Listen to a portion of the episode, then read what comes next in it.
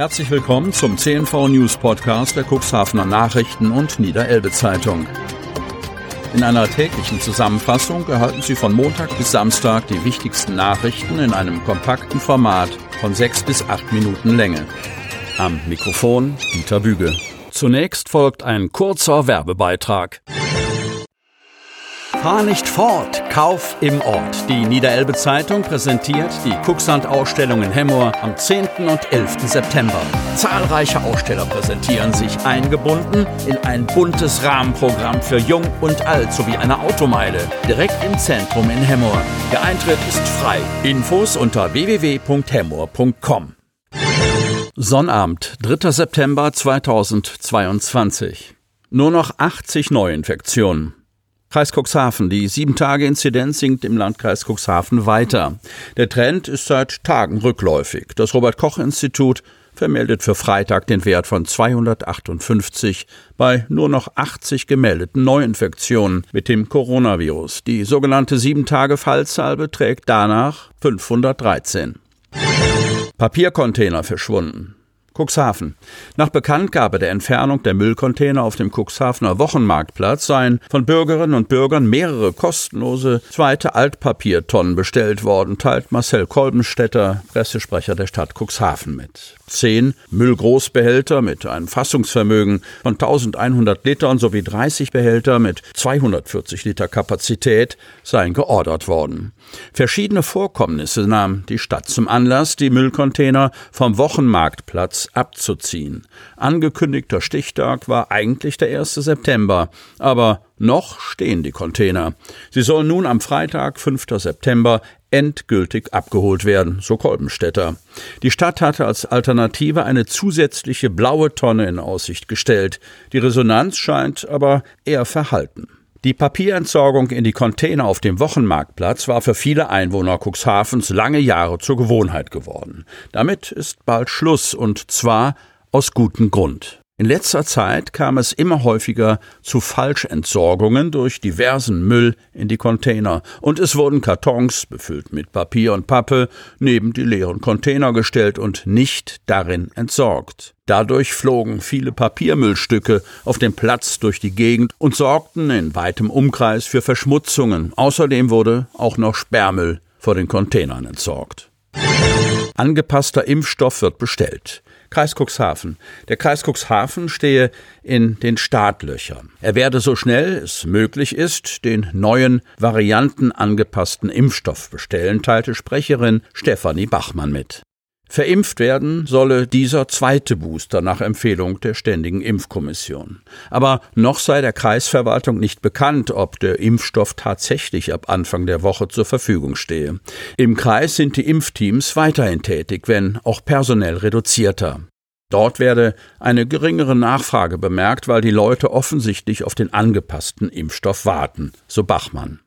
BioNTech Pfizer und Moderna haben an Omikron angepasste Impfstoffe entwickelt, deren EU-Zulassung kurz bevorsteht. Die Anpassung erfolgte zunächst an die Omikron-Untervariante BA.1. Später im Herbst sollen weitere Booster gegen neue Varianten folgen.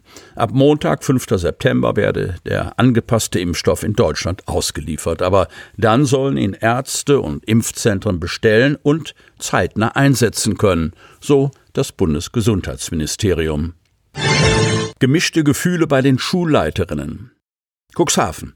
Noch kurz vor den Sommerferien hatten sich 15 Schulleitungen aus Cuxhaven mit einem Brandbrief an Politik und Verwaltung gerichtet, mit der dringenden Bitte, die etablierte Bleikenschule in ihrem Viertel zu belassen und die Grundschule neu zu bauen.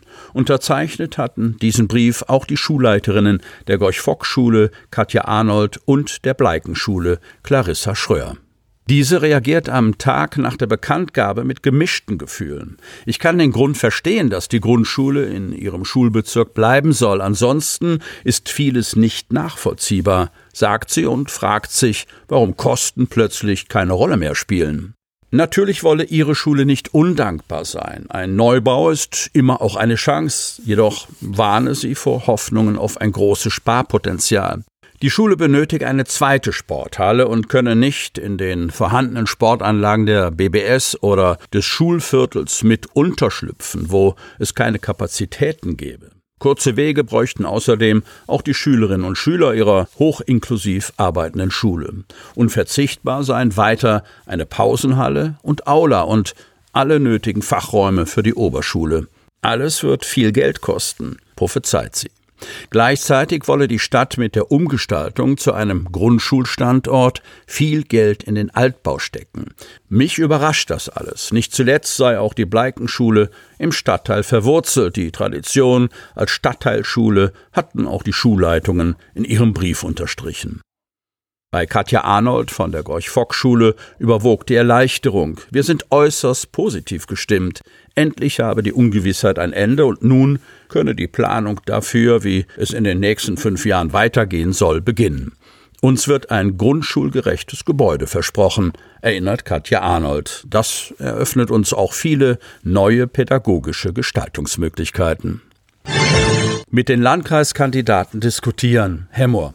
Am Sonntag, 9. Oktober, ist Landtagswahl in Niedersachsen. In den drei Wahlkreisen des Landkreises Cuxhaven stehen die Kandidatinnen und Kandidaten zur Wahl, so auch im Wahlkreis 57 Geestland um den Wählerinnen und Wählern die Möglichkeit zu geben, mitzureden, die Position der Landtagskandidaten der Parteien kennenzulernen und sich eine Meinung zu bilden, lädt unsere Zeitung zu einer Podiumsdiskussion ein. Sie findet am Freitag, 9. September ab 19.30 Uhr am Vorabend der Kuxland-Ausstellung in Hemmoor im Zelt auf dem Rathausplatz statt. Besucherinnen und Besucher sind eingeladen, mit den Podiumsteilnehmern zu diskutieren. Ihre Zusage haben bislang Daniela Behrens, SPD, aktuell Niedersachsens Sozial-, Gesundheits- und Gleichstellungsministerin, Klaus Seebeck, CDU, Mitglied des Kreistages und Jana Wanzek, Landtagskandidatin von Bündnis 90 Die Grünen gegeben.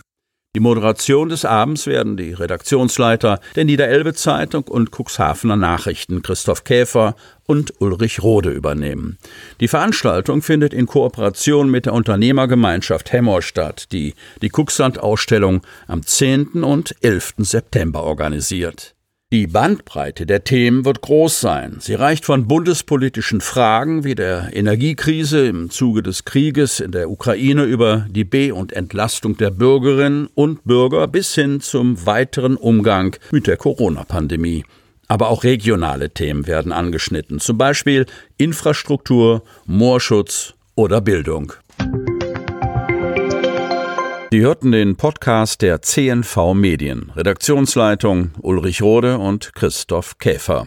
Produktion Win Marketing, Agentur für Text- und Audioproduktion.